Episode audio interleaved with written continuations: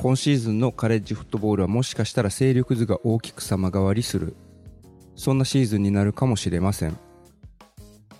まだウィーク2が終わったところで同地区内の対戦もほとんどの地区ではまだ本格的にスタートもしてないんですけれど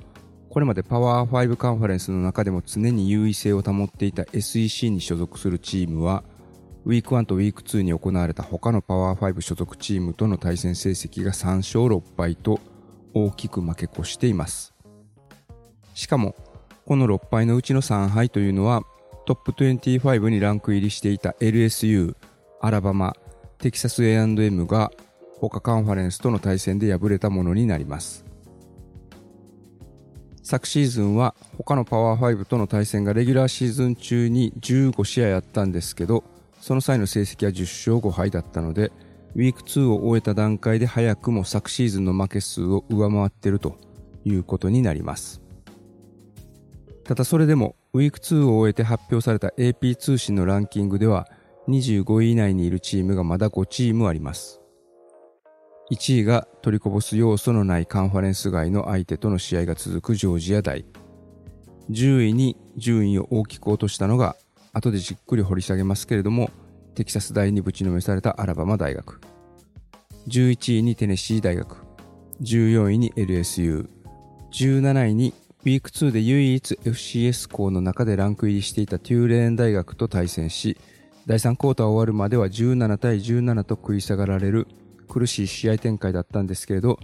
最終的には逃げ切ることに成功し、面目を保ったオレミスことミシシッピー大となります。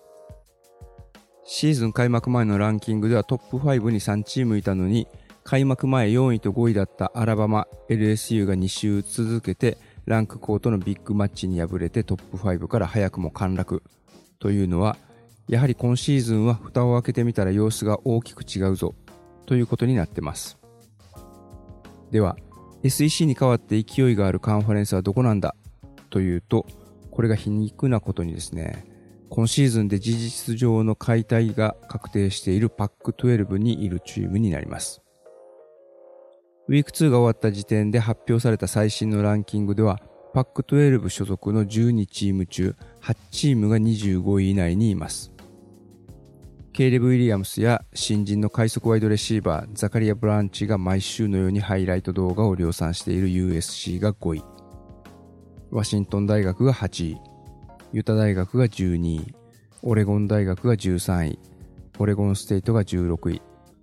選手 TCU に勝ったことで全米中のカレッジフットボールファンを驚かせたディオン・サンダース率いるコロラド大学が開幕2連勝で22位からさらに順位を上げて18位ここまではウィーク1が終わった時点でランキングしていたチームで、それぞれ2連勝したことでランク内にとどまってるんですけれども、今週新たに加わったのが、ビッグ10所属で先週まで19位だったウィスコンシン大学にホームで競り勝ったワシントンステイト。彼らが23位。そして開幕2連勝を飾った UCLA。彼らが24位と、さらに2チームが加わった形になってます。特に来季からの所属先が未定のオレゴン州立大、オレゴンステートとワシントンステートがいずれもランク入りしているというのはちょっと意地を見せている感じでシーズン通して応援したくなります。現地メディア、まあ、もしかしたら僕が聞いてるポッドキャストの中だけのことかもしれないんですけれども、オレゴンステートとワシントンステートのことをまとめて、もう2パックっていう風な呼び方をしています。来シーズンは他のカンファレンスに所属せず、この2パックとしてパック12にとどまって、で、この2チームの直接対決がそのままカンファレンスチャンピオンシップになるというようなことを実現させてほしいな、みたいなことを言ってるポッドキャスターもいました。まあ来季ね、実際そんなことが起こるのかどうかっていうのはちょっとわからないんですけれども、まず今シーズンに関しては最終的にはこれから直接対決というのがカンファレンス内ではあるので、星の潰し合いというのが始まります。最終的に何チームが25位以内に踏みとどまるのかは分かりませんけど、現時点で AP 通信のランキングトップ25にいるのはパック12所属のチームが最多の8チーム。それに続くのが SEC 所属の5チーム。そしてビッグ10からは2位のミシガン、6位のオハイオステート、7位のペンステート、25位のアイオワの4チーム。ACC からは3位のフロリダステート、20位のノースキャロライナ、21位のデューク、22位のマイアミの4チーム。このうちフロリダステート、ノースキャロライナ、マイアミはいずれも SEC のチームとの対戦で勝利してます。ウィーク1でフロリダステートは LSU を圧倒し、ノースキャロライナはサウスキャロライナを退けて、で、ウィーク2ではマイアミがテキサス A&M に0対10とリードされながら、タッチダウンを重ねて第2クォーターには21対17と逆転。そこからは再逆転されることなく48対33で23位だったテキサス A&M にアップセット。デュークは前回もお伝えしたように9位だったクレムソン相手に28対7で完勝。まあ、これらがね、投票する記者たちからの評価を得てる大きな要因という風になってます。で、現時点でパワー5カンファレンスの中でランク入りしているチームが最も少ないのがビッグ12。ただ、アラバマを撃破したテキサスが4位に大幅にジャンプアップしてます。で、カンサスステートが15位、オクラホマが19位の評価を得て、残りが独立校のノートルダム。ウィーク2では敵地 NC ステートに乗り込んだ試合だったんですけれども、悪天候で数回試合が中断する中、第4クォーターに一気に突き放して45対24で勝利。ノートルダムはレギュラーシーズンの ACC チームを相手にした対戦の連勝記録というのを29に伸ばし、9位の評価を得ています。まあ、まだシーズンがスタートしてから2週間しか過ぎてないので、この時点で試合に負けたことで順位を大きく落としている LSU だとかアラバマがパニックになる必要はないと思うんですよね。ただ過去9シーズン全米王者を決めるために行われてきたカレッジフットボールプレーオフ。ここでチャンピオンになっているのはアラバマが最多の3回、ジョージアとクレムソンが2回ずつ、オハイオステートと LSU がそれぞれ1回ずつということで、5チームしかチャンピオンになってないんですけれども、そのうちのアラバマ、LSU、クレムソンが2周を終えた今の段階ですでに負けて10位より下。クレムソンに至っては25位圏外というのは、まあちょっと嵐の予感というか、大きな潮目が変わってきてるのかなという気がします。これからお届けするアラバマの今回の試合内容に関しては、ニック・セイバンが率いてから機能し続けていた勝利の方程式、全米チャンピオンになるための方程式がこの環境の変化によっていよいよ崩れつつある地殻変動が起きつつあるかもと思わせるような内容でした。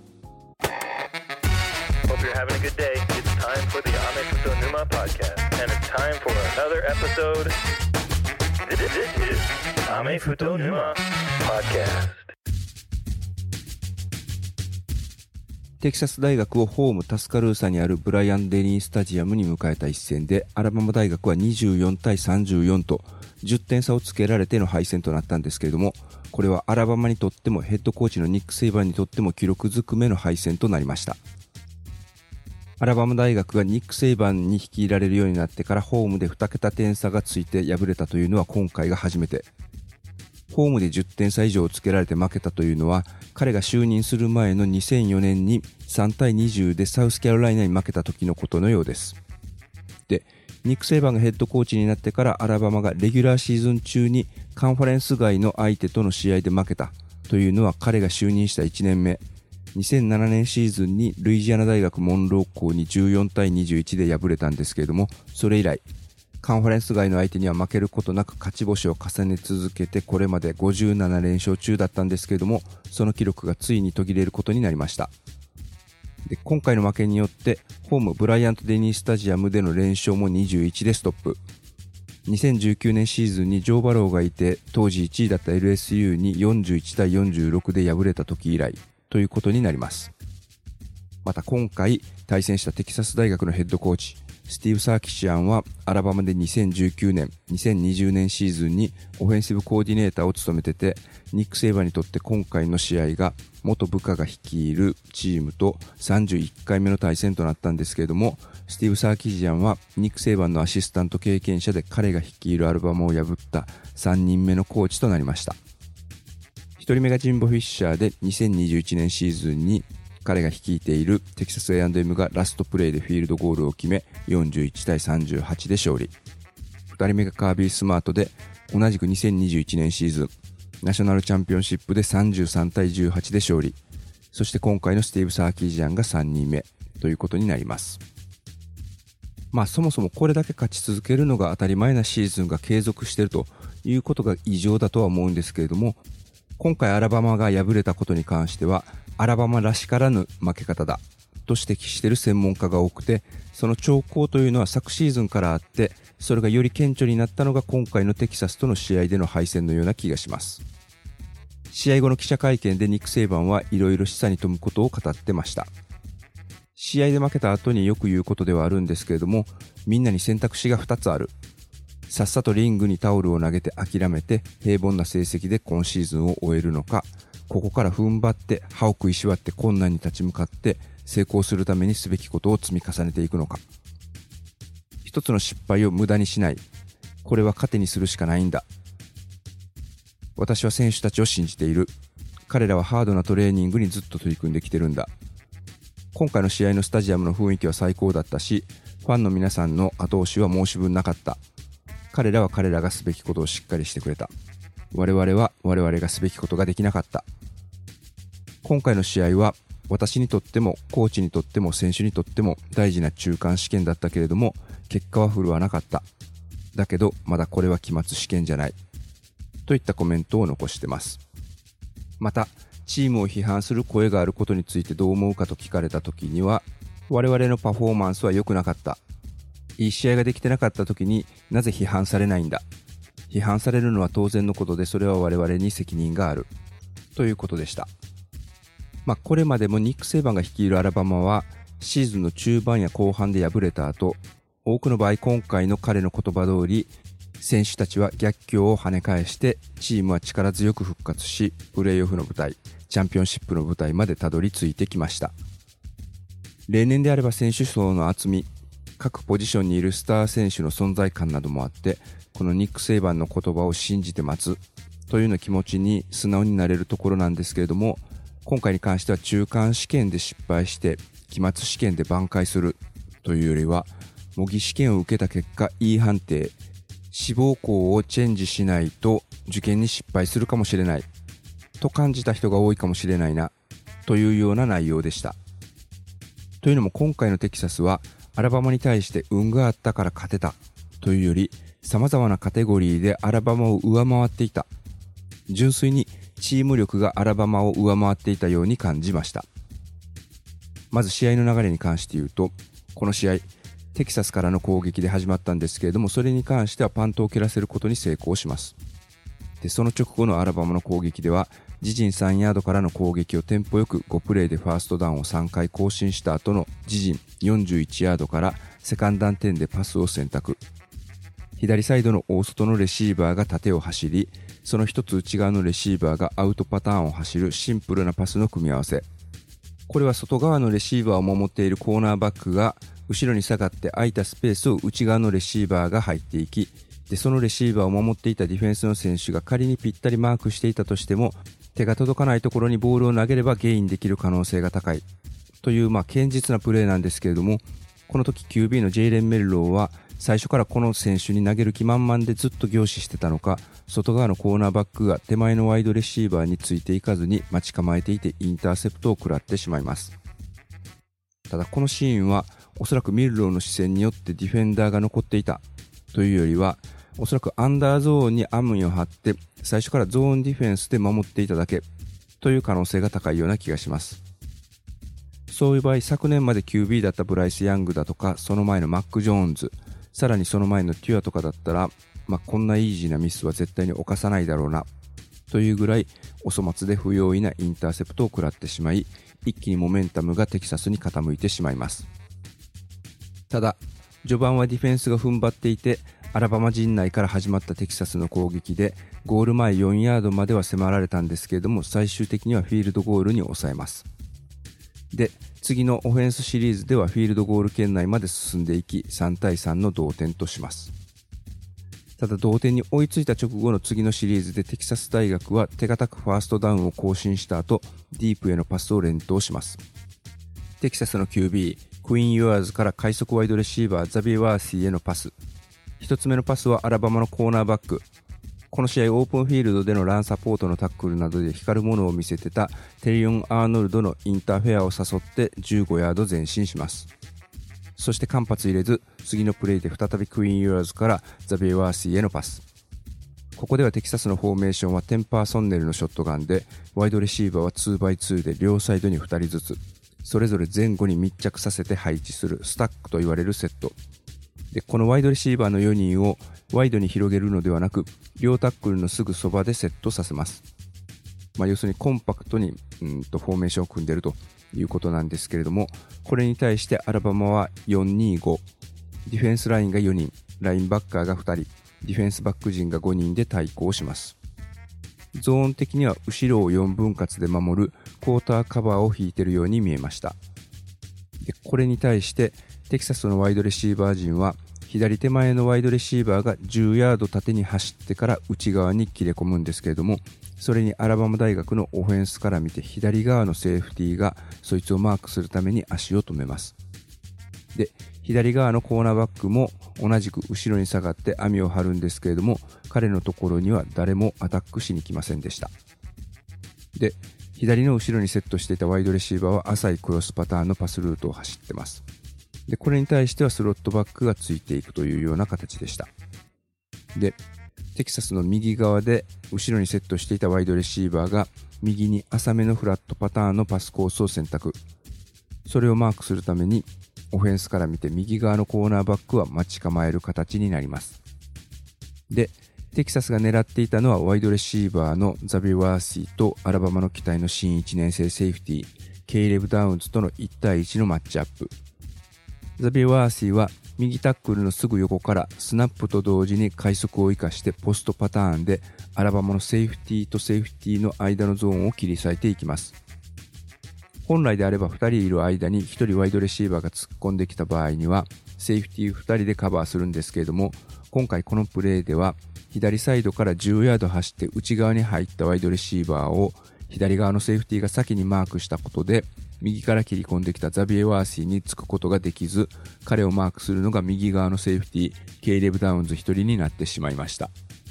このようにしてボールがスナップされた後、ワイドレシーバーがディフェンスバックに対して有利な状況を作っている中、テキサスのオフェンスライン陣もアラバマのディフェンスライン陣の4人のプレッシャーをしっかり受け止め、クイーン・ユアーズにクリーンなポケットを提供します。ユアーズは余裕を持ってエンドゾーンに向かってフィールドの真ん中付近からフライ気味のパスを投げます。で、この高い軌道のパスに対してザビエ・ワーシーは右から左に少し行き過ぎてたんですけれども、クイーン・ユアーズが投げたパスの軌道に合わせて少し右に戻りながら、最後両手を出してエンドゾーンでしっかりキャッチ。見事なタッチダウンを奪います。プレイデザイン自体がアラバマのディフェンスバック陣の守り方を熟知した計算されたパスコンセプトかなと思うんですけれども、オフェンスラインとディフェンスラインの勝負でオフェンスラインがまずしっかり勝ち、ワイドレシーバーとディフェンスバックの勝負でワイドレシーバーがしっかり勝った。まあ、これによって生まれたビッグプレイだったな、という気がします。前半は結果的に両チーム通じてタッチダウンはこの1プレーのみ。前半は13対6でテキサスリードで折り返します。ただ、アラバマのオフェンスから始まった後半最初のシリーズでアラバマはフィールドゴールを決めて9対13と4点差に迫り、その後テキサス、アラバマがパントを蹴り合い、その次のシリーズでテキサスは42ヤードのフィールドゴールを失敗。ただここでアラバマはモメンタムを作れず、反則と QB サックで後ろに下がって3アンアウトですぐにパント。この後のテキサスの攻撃。アラバマ陣内42ヤード地点まで進んで、フォースダウン2ヤードというところでギャンブルを選択。このランはアラバマディフェンス陣に阻まれて攻撃権はアラバマに移ります。何としてでも点が欲しいアラバマがこのシリーズ苦しみながらもついに勝負に出ます。自陣41ヤードからのシリーズではランランと続けて、サーダンセブンでパスは投げれなかったんですけれども、ジェイレン・ミルローが足を生かしてスクランブルでファーストダウンを獲得してテキサス陣内に侵入。で、また QB サックを食らってセカンダンイレブンとなった次のプレー。ここでついにアラバマにもビッグプレーが生まれます。この時のアラバマのオフェンスはボールはハッシュ右にセットされてショットガン体型で11パーソンネル QB の左にランニングバックレフトタックルから一歩下がったところにタイトエンドがセットしてで右の狭いサイドにワイドレシーバーが2人左の広いサイドにワイドレシーバーが1人セットしたスプレッド体型になりますそれに対してテキサスはディフェンスフロント4人ラインバッカー2人ディフェンスバック5人で対抗します。狭いサイドバウンダリーサイドのコーナーバックは大外のワイドレシーバーに対してマンツーマンでマッチアップ。でそこから狭いサイドの一歩下がったところにセットしていたスロットレシーバーがモーションで広いサイドに流れてきます。それによって左のワイドレシーバーをマークしていたコーナーバックが外側にずれてこのモーションしてきたワイドレシーバーをマークする形にアジャストします。そのタイミングでボールがスナップ。テキサスディフェンスはブリッツは入れておらず4人でラッシュしていきます。でランプレーや QB のスクランブルに備えてラインバッカー陣とニッケルバックが3人でアンダーゾーンを守っているような守り方でした。でパスのカバーに関しては右のバウンダリーサイドにいたワイドレシーバーが20ヤードぐらい縦をまっすぐ走って急停止したフックに対してはやはりコーナーバックがマンツーマンでマーク。で右から左にモーションしながらスイングアップしてきたワイドレシーバーに対してはオフェンスから見て左のコーナーバックが玉突き的な感じでずれてカバー。でこの玉突きによって左サイドに最初からセットしていたワイドレシーバーのジャーメイン・バートンをマークするのがコーナーバックから左サイドのセーフティーにスイッチしてます。で、このバートンは先ほどのテキサスのワイドレシーバーのザビエ・ワーシーのように真ん中ディープを守っていた2人のセーフティーの間を切り裂くように縦に上がって迫っていくんですけれどもワイドレシーバーとセーフティーの距離が近づいていたところで急旋回して左コーナーを目指します。まあ、いわゆるポストコーナーというパスルートなんですけれども左にセットしてマークしていたセーフティーはバートンがフィールドの中央にアタックしてきたのに合わせて体を内側に向けてカバーしてたんですけれども外側への急な方向転換にアジャストできず後追いになるような形になります。でそれに対して QB のジェイレン・ミルローはまず左からディフェンスエンドのプレッシャーがかかってたんですけれどもこれをステップアップしてなんとかかいくぐってで強肩を生かしてパスを投げることに成功。で、これが決まって、ジャーメン・バートンはしっかりキャッチします。ついにアラバマは逆転に成功。この試合初めてリードを奪います。なので、アラバマのファンで埋め尽くされたスタジアムのボルテージはここで最高潮になって、これで一気に流れはアラバマに傾いたか、と思われたところなんですけれども、テキサスは次のシリーズ、またしてもアラバマのテリオン・アーノルドのインターフェアを誘って、で、その直後に50ヤードのビッグゲインを奪って、アラバマ陣内7ヤードまで迫り、あっさりタッチダウンを奪い返すことに成功。わずか1分で再逆転に成功します。ただ、試合残り時間は14分。まだまだ逆転し返すには時間はたっぷり。というような状況だったんですけれども、次のシリーズ最初のプレーで、ジェイレン・ミルローが信じられない不用意なパスをテキサスディフェンス陣が待ち構えるところに投げて、この試合2つ目のインターセプトを食らいます。しかもインターセプトからのリターンで一気にアラバマ陣内5ヤード付近まで攻め込まれます。で、これを1プレーで決められて16対27とリードを広げられてしまいます。その次のシリーズ、アラバマは維持を見せてタッチダウンを奪うと、2ポイントコンバージョンも選択。これをなんとか決めて3点差に縮めたんですけれども、この試合のアラバマのディフェンス陣には勢いに乗ったテキサスの攻撃陣を止める力はなくて、アラバマ陣内39ヤードまで進まれたところで、またクイーン・ユアーズから右大外にセットしていた AD ミッチェルへの39ヤードのタッチダウンパスがヒットします。このプレー、ボールはハッシュ左に置かれていて、10パーソンネルのショットガンで、右のワイドサイドをトリップスにした 3x1。このトリップスの大外のレシーバーが右ハッシュ上にセットする。という、これもまた非常にコンパクトな体型でした。これに対してアラバマは、ディフェンスフロントはディフェンスラインとラインバッカーで6人、セーフティーはまた後ろに2人セットしていて、ニッケルバックも含めるとディフェンスバックが5人の335のような体型で対応します。ここではトリップスで一番内側にセットしていたのがタイトエンドで0番をつけたジャタビオン・サンダース。彼に対してはラインバッカーがマンツーマンでマーク。で、彼が5ヤードアウトだったのに対してラインバッカーがついていきます。真ん中のワイドレシーバー13番をつけたジョーダン・ウィッティントンは12ヤードカール右サイドのセーフティーに対して向かっていきつつ彼の手前でストップ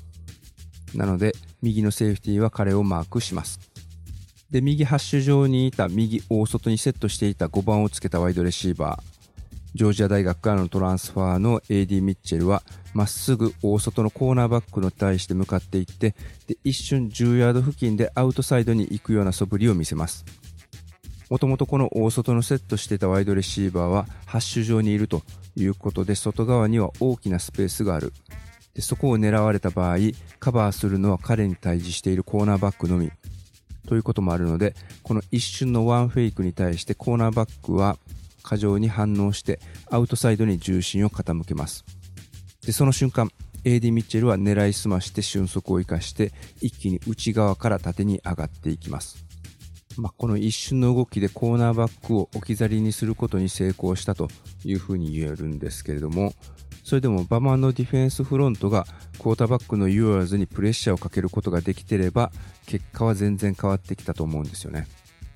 ただこの時も馬場のディフェンスフロント4人はテキサスのオフェンスライン陣5人の壁に阻まれて全くプレッシャーをかけることができずクイーン・ユアーズは余裕を持ってエンドゾーンに向かって綺麗なパスを投げ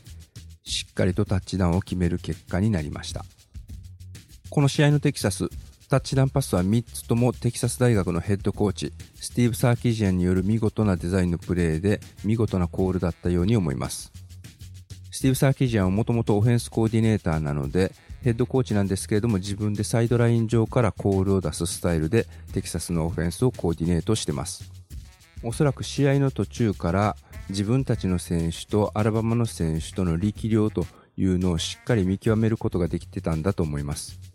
で、ロングパスが決まったシチュエーションでは、特にアラバマのセーフティーのケイレブ・ダウンズが狙われているように思いました。彼は今年の新1年生で5つ星リクルート。昨年の高校生セーフティーの中で全米ナンバーワンの評価を得て、期待されて入学してきたんですけれども、その彼の経験の浅さというのを見極めて、そこをついてきてるんじゃないか、というふうに感じました。この先ほど説明したタッチダウンのシーンでも、コーナーバックの内側からディープを狙うパスは、セーフティーがコーナーバックのサポートをしてくれるケースも多いんですけれども、今回のこのプレーではスナップされた当初は下がりながらディープをケアしてましたけれども、ジョーダン・ウィッティンソンが12ヤードカールでストップしたのにリアクションして急ブレーキ。で、その隙に大外から内側を上がってきた AD ミッチェルにエンドゾーンを陥れられる結果になりました。まあ、これによって10点差と再び2ポゼッション差になってしまったんですけれども、残り時間はまだ8分半。アラバマにはタイムアウトもまだ3つ残っているということで、まだまだ勝負を諦める状況ではなかったんですよね。ただここに来て焦りからか、アラバマのオフェンスのコールはパス一辺倒になります。ファーストダウン、セカンドダウンのパスはことごとく失敗。で、サーダウンでサックを食らって、ファーストダウンを更新することなくパントを選択します。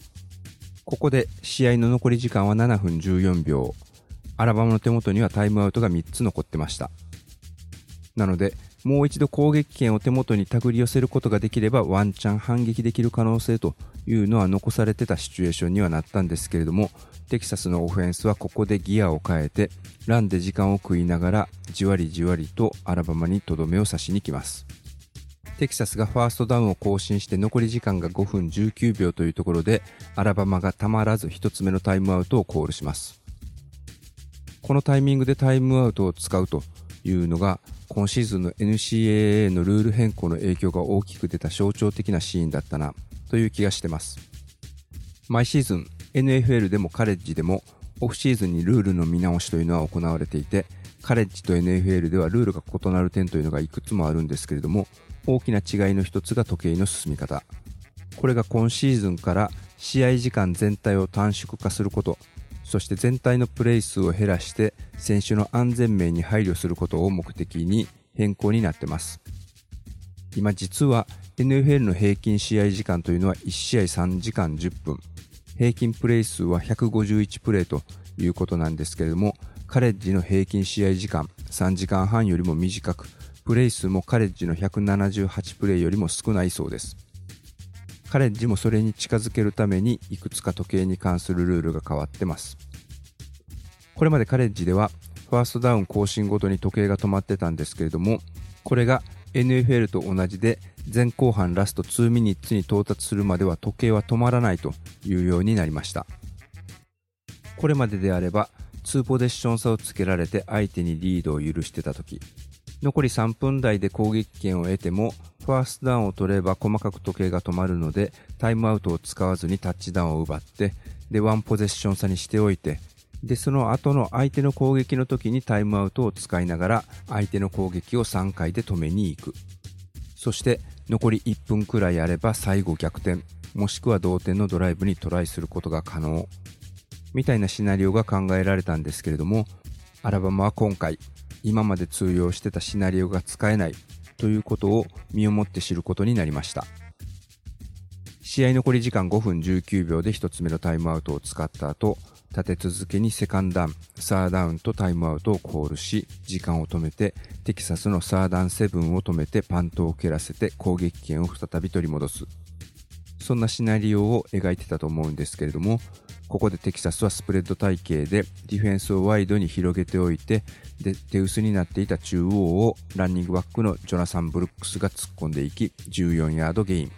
新たにファーストダウンを獲得します。これによって残り時間は4分台。アラバマの反撃の可能性というのがどんどんしぼんでいきました。それでもアラバマのディフェンス陣は攻撃権を取り戻すべく踏ん張って、アラバマ陣内35ヤード地点、フォース3、残り時間は2分9秒。ここでテキサスはフィールドゴールが狙える位置にもかかわらず、タイムアウトを取ってギャンブルをすることを選択します。というところで、ブリッツを仕掛ける気満々だったディフェンダーがクイーン・ユアーズのコールに引っかかってニュートラルゾーンに侵入。オフサイドの反則でファーストダウンを更新されて ジ・エンド。アラバマはホームでテキサスの前に完全に屈する結果となりました。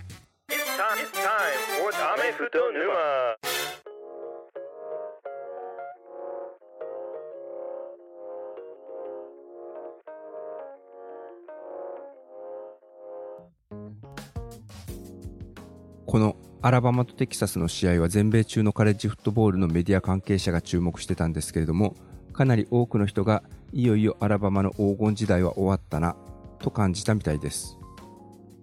リクルートによって良い選手は入学してきてるんですけれどもこの試合のテキサスのユニットと比較するとアラバマのオフェンスライン陣は前回紹介したみたいにサイズは NFL のオフェンスライン並みに大きいんですけれどもでかいだけでテキサスのディフェンスライン陣のスピードに全くついていけず、押し込まれて QB のジェイレン・ミルローを守ることが全くできてませんでした。また、アラバマのディフェンスバック陣、コーナーバックのクールエイド・マッケンストリーは、1対1のシチュエーションで見事なパスカットを決めたりだとか、まあ、インターフェアを数回取られたテリオン・アーノルドもロングゲインにつながりそうなランを止めたり、ビッグセーブもあったんですけれども、ワイドレシーバーのユニットを止めることはできませんでした。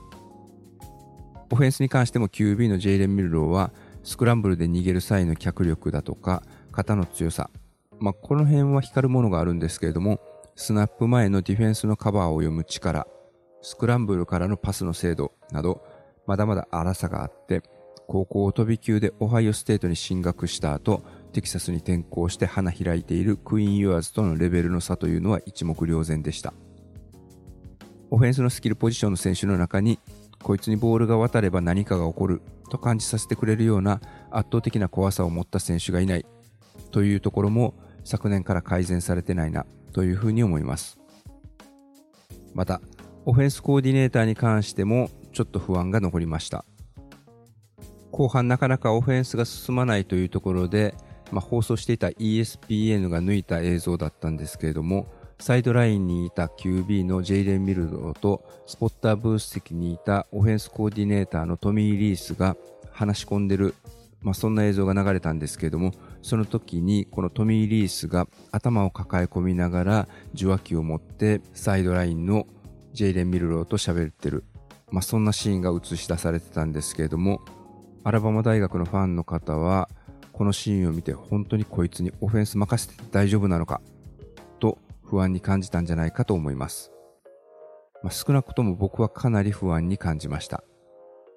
まあ、今シーズン始まる前まではタイトエンドを複数名起用して大きなオフェンスラインを生かして力でゴリゴリ押していくスタイル、まあ、そんなオフェンススタイルに期待を寄せてたんですけれどもラン獲得ヤードがこの試合では107ヤードのうちクォーターバックによるランが44ヤード。ランニングバックの1キャリーあたりの平均ヤードはジェイス・マクラーレンが1つ。15ヤードのロングゲインがあったものの全体で35回キャリーして平均獲得ヤードは3.1ヤード。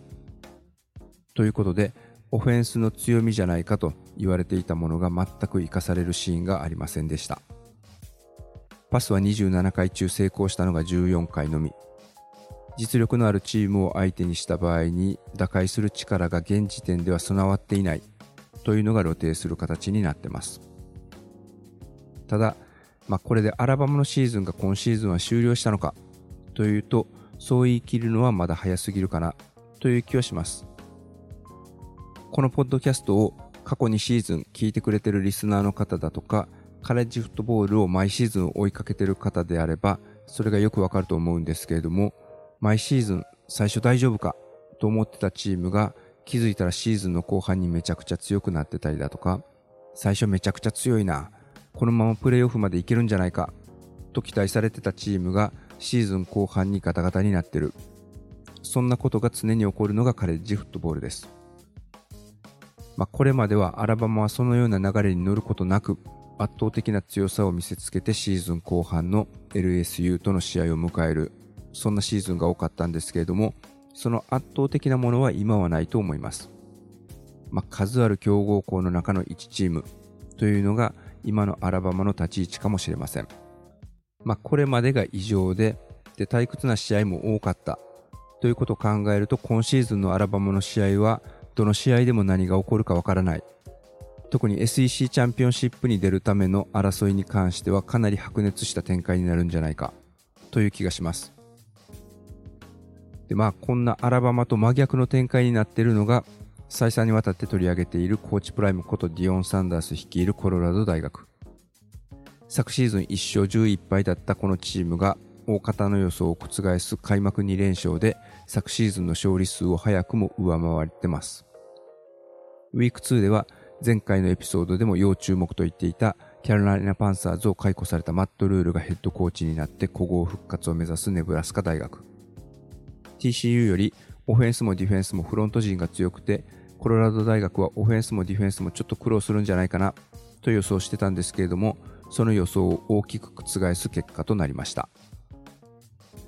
この試合、チームとしての力の差がどれだけあったのかはわかんないんですけれども、トランスファーポータルによって補強した QB の質の差というのが明確に出た試合でした。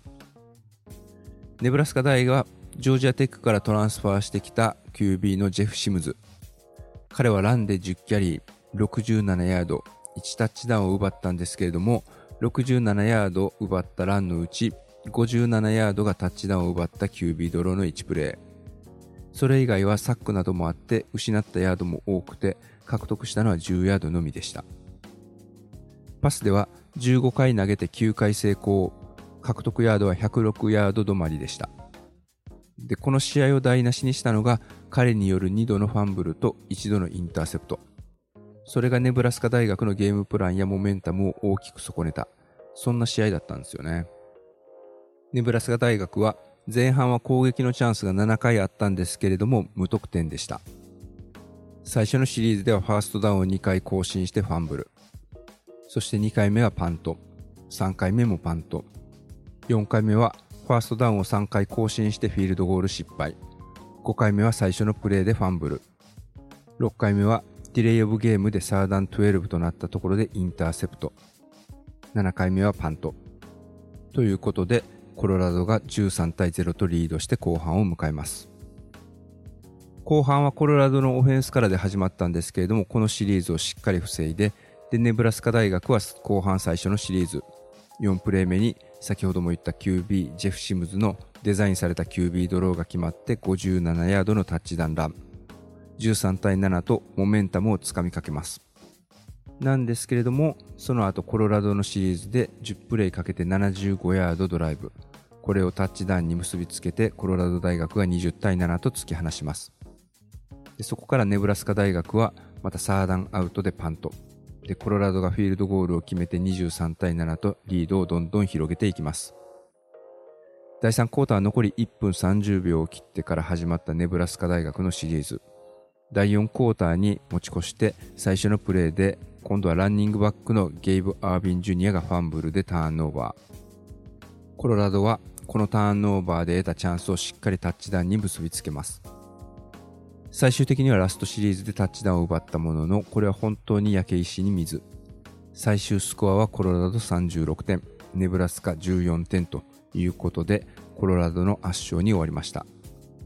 ディオンの息子でクォーターバックのシェデュア・サンダースはこの試合でも終始落ち着いていて42回投げて31回成功。獲得ヤードは393ヤード。2タッチダウン奪ってインターセプトは0としっかりゲームをコントロールしてました。特に18回中あったサーダウンのシーンでは9回成功。一方ネブラスカは13回あったサーダウンでフレッシュできたのは4回だけ。ということでその差は歴然でした。この結果コロラド大学は22位から18位にランクを4つ上げてます。AP ランキングに投票しているスポーツライターやブロードキャスターというのは全部で62人いるんですけれども今回コロラドには全員が25位以内に投票してました。9位に入れてるライターというのも1人いて、彼はアラバマ大学を10位に入れてたので、彼の見立てとしてはアラバマよりも現時点ではコロラドが上位だというふうに考えてるみたいです。まあ、アラバマの2試合の内容とコロラドの2試合の内容、これ単純に比較した場合、コロラドのオフェンスの方がアラバマのオフェンスよりプレイコールの質も高いですし、内容的にもクオリティ的にも上回ってるようには感じます。もし今この両チームが対戦したら波に乗ってるコロラドがアラバマを上回る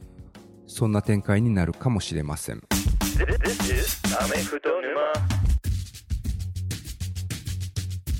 はいいかがだったでしょうか？